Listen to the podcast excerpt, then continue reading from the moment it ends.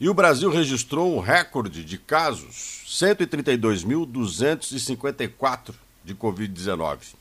O levantamento do consórcio de veículos de imprensa é o maior pico desde o começo da pandemia. Mas os números de mortos é bem menor. A contaminação deve crescer, se propagar. Aonde o ser humano vai, sempre também foi a doença que ela arrasta no corpo.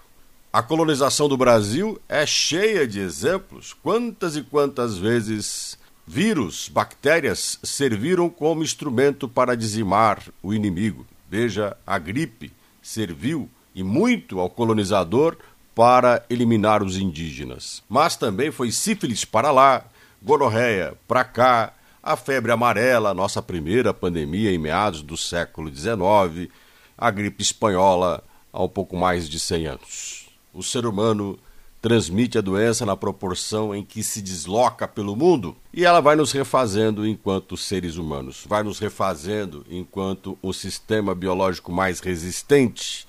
Pagamos as vítimas, lamentamos por isso, mas desenvolvemos uma coisa chamada ciência. O conhecimento nos fez, ao longo de todas essas crises, destes problemas endêmicos e pandêmicos que tivemos que enfrentar, mais inteligentes para lidar com vírus e bactérias nocivas. Porque vírus e bactéria têm em tudo. É o conhecimento que nos deu uma arma poderosa para lidarmos com os problemas. A vacina é o maior exemplo disso. Por isso temos que abraçar a causa, enfrentar o problema, aprendermos a lição, ficarmos cada vez melhor e, se possível, mais saudável.